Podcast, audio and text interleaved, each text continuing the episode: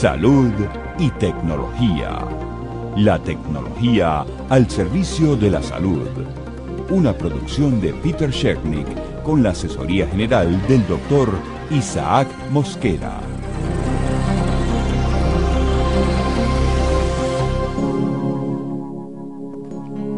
Sí, celebró bien acompañado el Día de los Enamorados y la Amistad.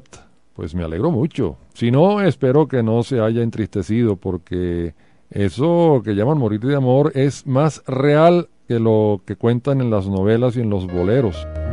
No hay amor ni una sonrisa. Voy llegando hacia el final. Morir de amar. Resulta que un reciente estudio científico afirma que, por ejemplo, la gente que sufre la pérdida de un ser querido tiene hasta 20% más riesgo de morir. El trabajo fue realizado en la Universidad de Utrecht, en Holanda, y es publicado en la revista médica The Lancet. En el texto, los investigadores afirman que el dolor psicológico causado por una muerte cercana juega un papel muy importante en la salud y en las posibilidades de vida. De modo que no solo es tema de canciones y de poemas, sí es posible morir por la desolación que causa un corazón roto, como la canción de los Bee Gees. Como primera medida, los expertos destacan que quienes pierden a su pareja, por ejemplo, a menudo adoptan hábitos poco saludables como una dieta insana, tabaquismo o incluso descuidar la higiene. De hecho, afirma el estudio, para los viudos, es decir, los hombres, el mayor riesgo de muerte está relacionado al consumo de alcohol y a la pérdida de su única confidente. Esto se debe a que a menudo es precisamente la esposa quien llevaba el control del régimen de salud.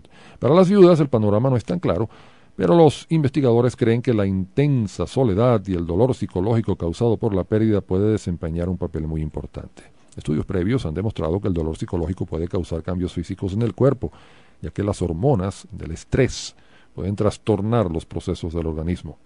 Y de acuerdo con la psicóloga Diana Lieberman, fundadora del Centro de Recuperación Emocional de la Pérdida, entrevistada por la BBC, el dolor psicológico y sus efectos perniciosos son un hecho, cito, bastante común en gente muy mayor. La experta asegura que es común que al poco tiempo de la pérdida aparezca una enfermedad o alguna muerte súbita, en especial con personas que han convivido como pareja durante 40 años o más. Y regresando al estudio de la Universidad de Utrecht, los investigadores holandeses querían conocer la relación entre la muerte de un ser querido y la salud física y mental. Primeramente, los investigadores dejaron claro que el sufrimiento no es una enfermedad y la mayoría de la gente es capaz de ajustarse a este sin intervención psicológica profesional. De todas maneras, en el resumen publicado en The Lancet revelan que la pérdida de un ser querido puede estar asociada a un mayor riesgo de mortalidad, particularmente en las primeras semanas y meses después de la muerte. Hay una pequeña diferencia que desfavorece al sexo masculino, porque los hombres tenían 21% más probabilidad de morir después de la muerte de su esposa, mientras que las viudas mostraron 17% más riesgo de morir tras la pérdida de su pareja. La diferencia es más aguda cuando se trata de quitarse la vida ya que los hombres que pierden a la mujer tienen tres veces más probabilidades de suicidarse, mientras que en el caso de las mujeres no se encontró ningún riesgo de suicidio en estos casos. Los autores recuerdan en su trabajo un estudio de 2003, donde se demuestra que los padres tienen un mayor riesgo de suicidio tras la muerte de un hijo. Además, que mientras más joven es el hijo, el riesgo es mayor y es particularmente alto en los primeros 30 días de duelo.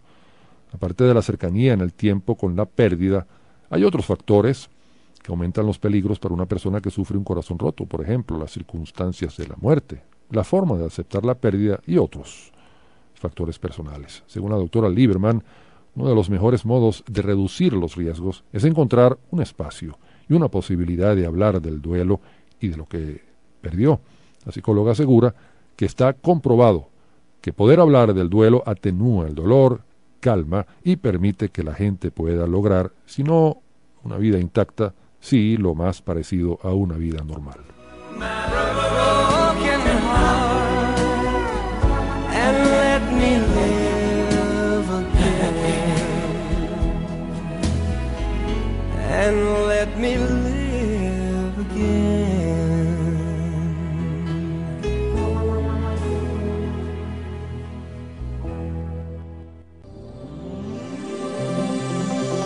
Salud y tecnología. La tecnología al servicio de la salud. Una producción de Peter Shernick con la asesoría general del doctor Isaac Mosquera.